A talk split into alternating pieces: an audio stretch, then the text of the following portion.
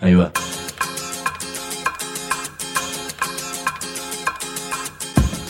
La Vaca es una colecta de recursos, es una cooperativa de trabajo, es una página web, un periódico mensual, una editorial, una cátedra, un bar.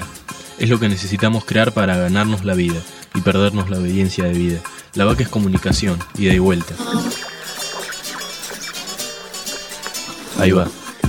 Decimos no te calles, decimos como se te cante, como te salga, como puedas. Decimos para que escuchen los que te dicen, vos no digas ni mu. Ahí va. Seguimos suscribiendo a Mu en papel o en versión digital. Esto es entrando a la página de la vaca, lavaca.org. Ahí hay una chapa que dice suscríbete y muy fácilmente podés pedir la revista tanto en papel para que llegue a tu casa como la versión digital en tu teléfono, en tu tablet, computadora o donde prefieras. También se puede lograr esto escribiendo a mudigital Eso no es solo para leer notas sobre temas culturales, sociales, de derechos humanos, de mujer, para leer sobre las desventuras y las aventuras del mundo actual, sino también para armar una especie de conspiración entre un medio de comunicación y sus lectoras y lectores. Digo conspiración como posibilidad de respirar juntos. Pero ahora se viene algo inédito. Quiero que conozcas a la persona que tal vez se transforme en la primera jueza trans de la Argentina, la doctora Cristina Monserrat Hendrickse, histórica peleadora, cuando todavía era Christian Hendrickse, peleadora digo contra la minería a cielo abierto, contra la megaminería, contra los proyectos extractivos y corporativos en la provincia de Neuquén en aquel momento. O sea que este es un programa sobre derecho, sobre identidad, sobre medio ambiente, es un programa que además está libre de cianuro para pensar a cielo abierto y sin necesidad de explosivos. Porque esto no es un programa de radio, esto es Decimo.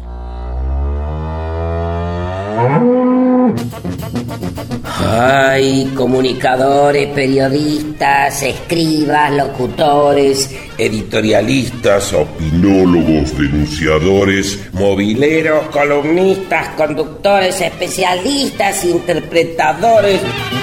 Mejor decir Hoy quiero presentarles a una abogada que se llama Cristina Montserrat Hendrickse. La conocí cuando se llamaba Christian Hendrickse y hace unos años se trasladó a Buenos Aires, con lo cual hubo un cambio, ¿cómo podemos definir, eh, Chris, un cambio de identidad? yo no creo que sea un cambio, ¿no? porque de chica eh, me identificaba con mi género femenino, eh, lo que sí es asumir esa identidad. Claro. Asumirla y aceptarla y expresarla. Yo me tocó conocer justamente a Cris en un momento en el cual había cantidad de peleas ambientales en la Patagonia, en Neuquén en particular, fueron para mí cruciales para entender cómo, cómo organizar comunidades, cómo las comunidades se organizaban y los pueblos originarios entraban en una lucha con respecto al tema, sobre todo de la minería. Eh, Ahora vamos a hablar un poco sobre esa cuestión, pero a la vez, hoy en día vos estás presentándote como abogada, ahora que vivís en Buenos Aires, pensando en volver justamente a toda la zona patagónica y a la zona cordillerana, si no entiendo mal, porque ¿cómo es la cuestión? ¿Te estás presentando como candidata a jueza? Sí, me he postulado en un concurso para eh, cubrir el cargo de jueza del Foro de Familia en la quinta circunscripción, eh, perdón, en la quinta circunscripción judicial eh, de la provincia del Neuquén, que tiene asiento en la ciudad de Chosmalal, en el norte de la provincia. Ahora, ¿existe en el país alguna jueza trans? No, no, no existe ni en el país ni en Latinoamérica. En el mundo solamente hay dos juezas trans en los Estados Unidos de América y en ninguna otra parte del mundo. Aquí hubo una una compañera abogada trans de Mendoza, Carolina Saki, que ella se postuló en su momento en un concurso para jueza federal y, bueno, no, no llegó, fue, fue superada por, por otras concursantes, ¿no? Bien, o sea que en el caso que vos no, no, no ocurriera eso con vos, te transformarías en la primera jueza trans de la Argentina y de Latinoamérica, o sea que siempre andás... Del hemisferio sur. cruzando fronteras aparte. Claro, sí, es una frontera... Sí. Eh, ¿Y cómo pensás que puede tomar una comunidad en la Argentina el hecho de que vos asumas semejante rol? Bueno, como se da en gran parte de la, de la Argentina, ¿no? donde hay una división o una especie de suerte de grieta ¿no?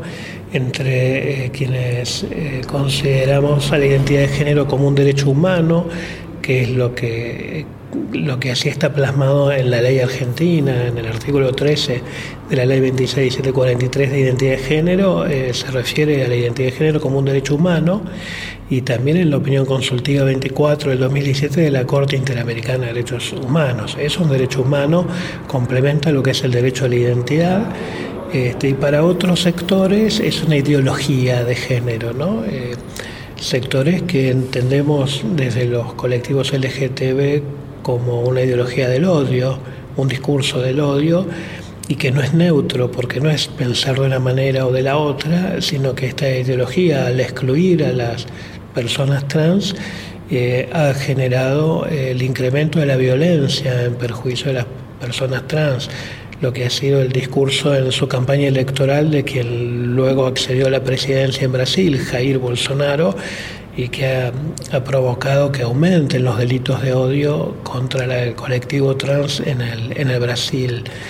Este, dentro de ese contexto de división, eh, yo entiendo que hay una mayoría que eh, eh, reconoce, acepta a la identidad de género como un derecho humano esta creencia que tengo, bueno, es una percepción principalmente en base a que esta ley fue aprobada por la mayoría de los representantes elegidos por el pueblo argentino en el año 2012 y viniendo al año 2019 el éxito que ha tenido esta serie televisiva, esta tira televisiva que pasa Telefe, Pequeña Victoria, que ha tenido una gran aceptación. Si sos transfóbico no la mirás, ¿no? Y ha tenido un, alto nivel de, de audiencia. Por otra parte, bueno, Neuquén es una eh, provincia bastante progresista, bastante nueva. Eh, fue, eh, se constituyó como provincia en el año 1957 recién. tiene poco más de medio siglo de existencia y su constitución la declara como una provincia laica. Eh, con lo cual eh, hay una visión bastante tolerante de todo lo que es la diversidad, inclusive el gobierno provincial tiene una dirección de diversidad de género que la conduce Adriano Rutia, que es un militante de la Mesa por la Igualdad, un militante por los derechos LGTB lo cual me sitúa en un contexto distinto al que sería una provincia gobernada quizá por, por Olmedo, ¿no? el diputado de la campera amarilla. Claro. Ahora, eh, desde el momento en el que te conocí, que fue en Loncopué, con la pelea antiminera y con las comunidades mapuche y con la comunidad huinca o blanca, digamos así, eh, esto habrá sido hace unos 8 o 10 años, se, produjo tanto esta pelea tuya por lo ambiental, la pelea entre minera y demás, y después una personal que es la de esta transformación que se produjo desde mi conocimiento hace dos años. Un día tuviste la gentileza de avisarme, Sergio, he tomado una decisión, he decidido reconocer mi propia identidad.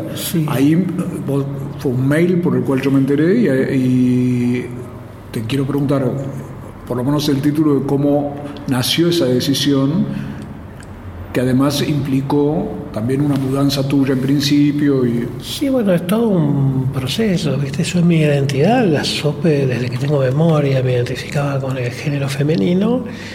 Y, bueno, este, esto lo supo mi mamá, yo se lo transmití a mi mamá desde muy pequeña y la situación de las personas trans en esa época era la década del 60, yo nací en el 64 y se lo habré transmitido 67, 68, era la dictadura onganía. Eh, las trans hasta la década del 90 eran castigadas con edictos policiales que juzgaba el jefe de la policía y tenían penas de arresto hasta 30 días por vestir ropas de otro sexo. Este, y, la exclusión era mucho más fuerte que ahora, eh, exclusión familiar, exclusión en el ámbito educativo, en la salud, en el empleo. Eh, entonces, bueno, frente a todo esto, mi, mamá me fue disuadiendo, convenciendo de que este, yo estaba equivocada y que era nene, no nena, y que tenía que ser nene. Y, y bueno, tenía temor de perder los beneficios y el afecto de no adecuarme a lo que se estaba esperando de mí. Ya volvemos con Cristina Monserrat Hendrickse, candidata a jueza en Malal, que nos va a explicar la diferencia entre identidad de género y orientación sexual.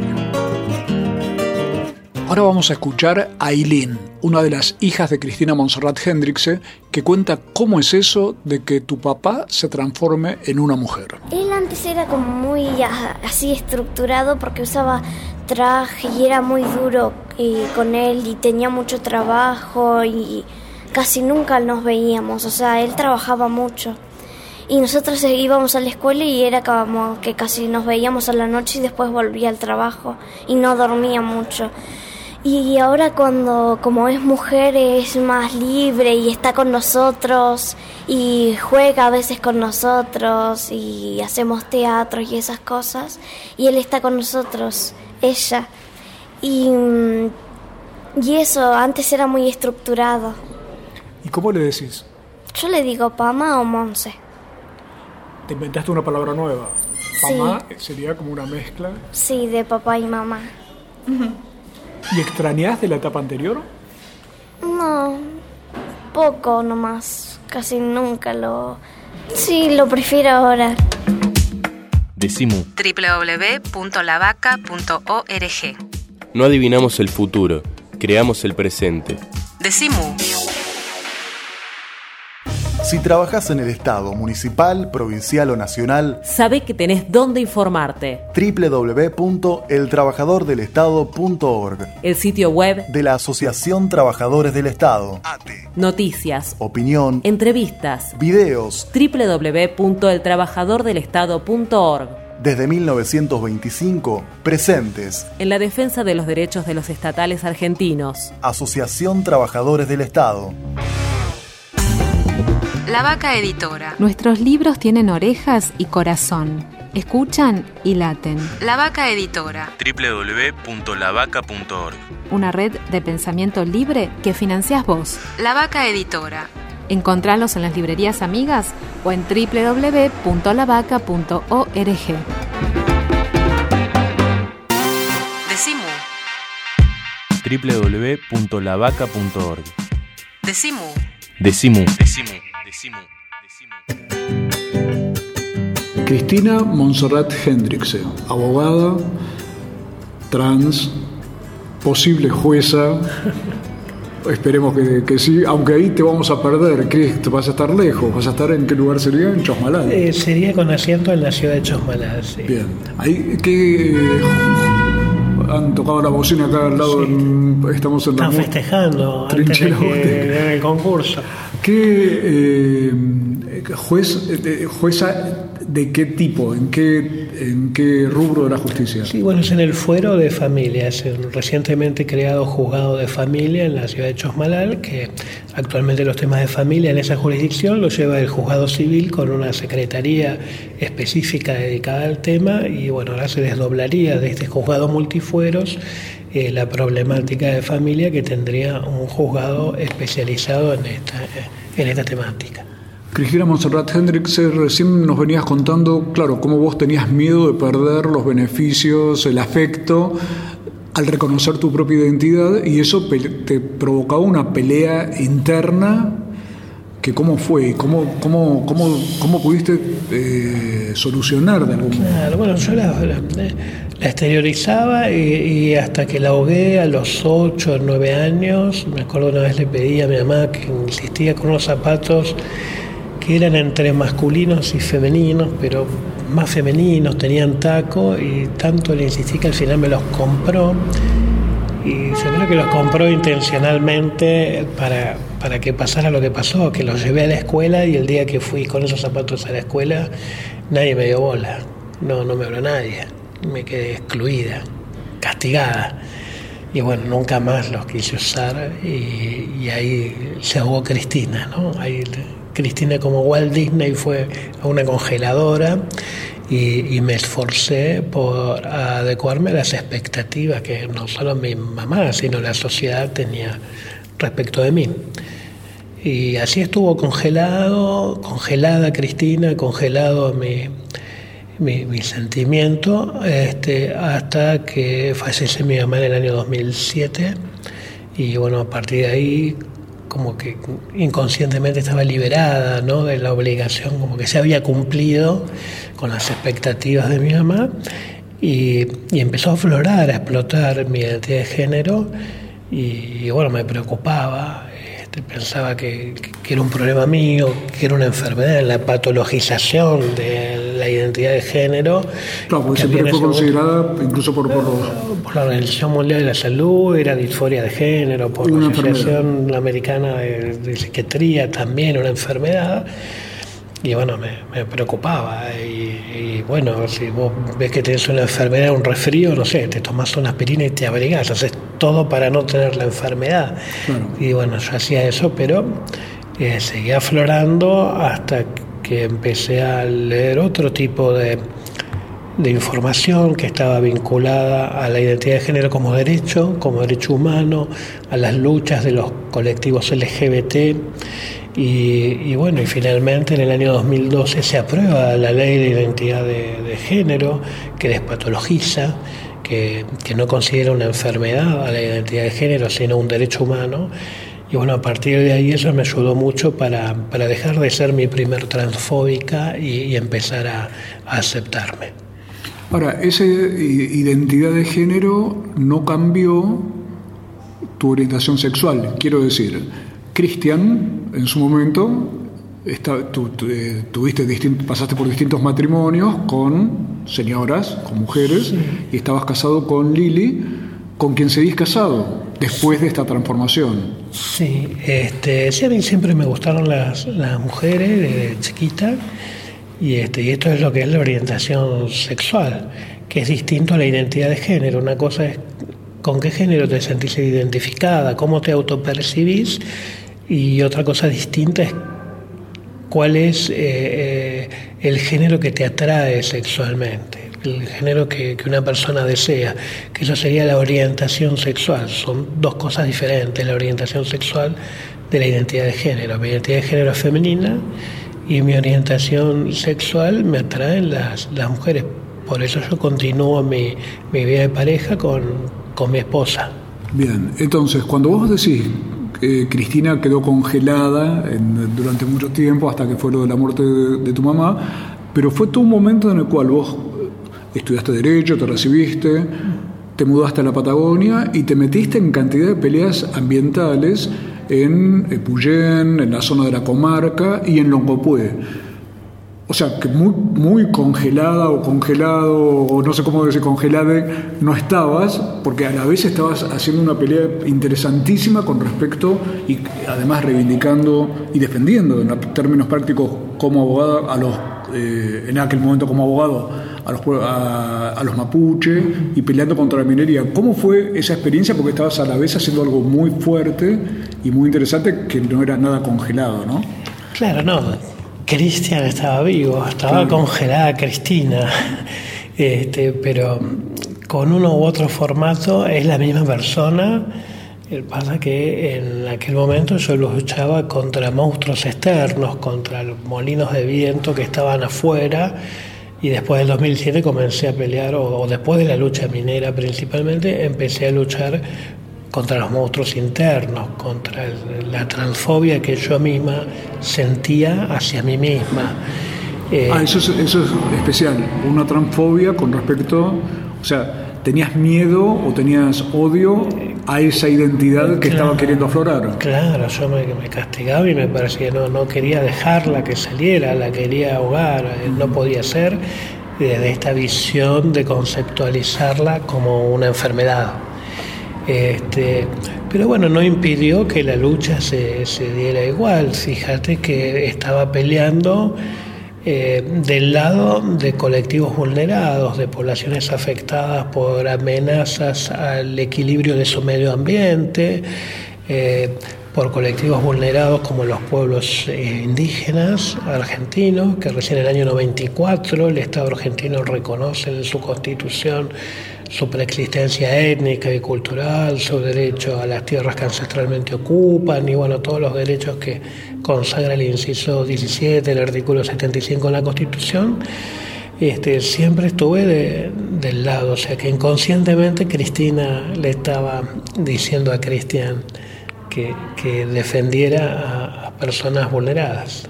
Ahí va, pero a la vez fueron luchas y confrontaciones muy eficientes en el sentido de haber logrado que frenar, por ejemplo, dos mineras en el caso de Loncopué y un proyecto geotérmico en el caso del volcán Copahue. Sí, eso, bueno, quizás tenga que ver con un poco la, organización, la, capacidad de organizar, de, de administrar el conflicto, de administrar los recursos con los que se disponían de reconocer los problemas y diseñar este, eh, probables soluciones o caminos de, soluciones que, se fueron este, enriqueciendo con, esto del, aporte heterogéneo, el aporte de distintos sectores que participan. No es que Cristina o Cristian paró una minera. Esto fue colectivo, fue un trabajo colectivo de la comunidad de Loncopué, en la cual estaba abierto a todo tipo de, expresiones ideológicas, gremiales, este, raciales, religiosas. No, no había una, exclusión, no era una secta, un grupo pequeño que, luchaba, que tenía una ideología ambientalista y luchaba contra compañías mineras, eh, sino que fue eh, una apertura de, la sociedad de loncopoesina a todas sus expresiones diversas reunidas en un objetivo común que era la protección del medio ambiente. La doctora Hendrickse, abogada y candidata a jueza patagónica, nos va a contar en minutos qué diferencia siente entre el antes y el ahora. El antes, cuando era Cristian, y el ahora, en el que ya es Cristina. Decimu www.lavaca.org. Decimu.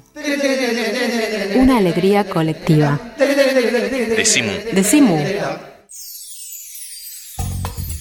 El Sindicato de los Trabajadores de las Telecomunicaciones, pluralista, democrático y combativo. Nuestra página web www.foetrabsas.org.ar. Si sos telefónico, sos de Foetra. Cuando sea grande quiero viajar por todos lados. Yo también. Yo también. Y conocer lo que pasa en otras provincias, en otras ciudades, en otros pueblos. Y conocer nuestra rica y diversa cultura argentina. Eso es ser grande para nosotras. Conformamos una asociación de revistas culturales e independientes. Somos muchas. El 51% de las revistas culturales e independientes son del interior del país. Leerlas es una forma de viajar y de apoyarnos. La concentración del sector gráfico quiere expulsar a cada una de las revistas independientes y a cada uno de sus trabajadores. Exigimos que se derogue el decreto 1025 que consagra la concentración corporativa en la prensa gráfica. www.revistasculturales.org Decimu. Decimu. Si no estás bien de la cabeza, sumate www.lavaca.org. Decimu. www.lavaca.org. Decimu.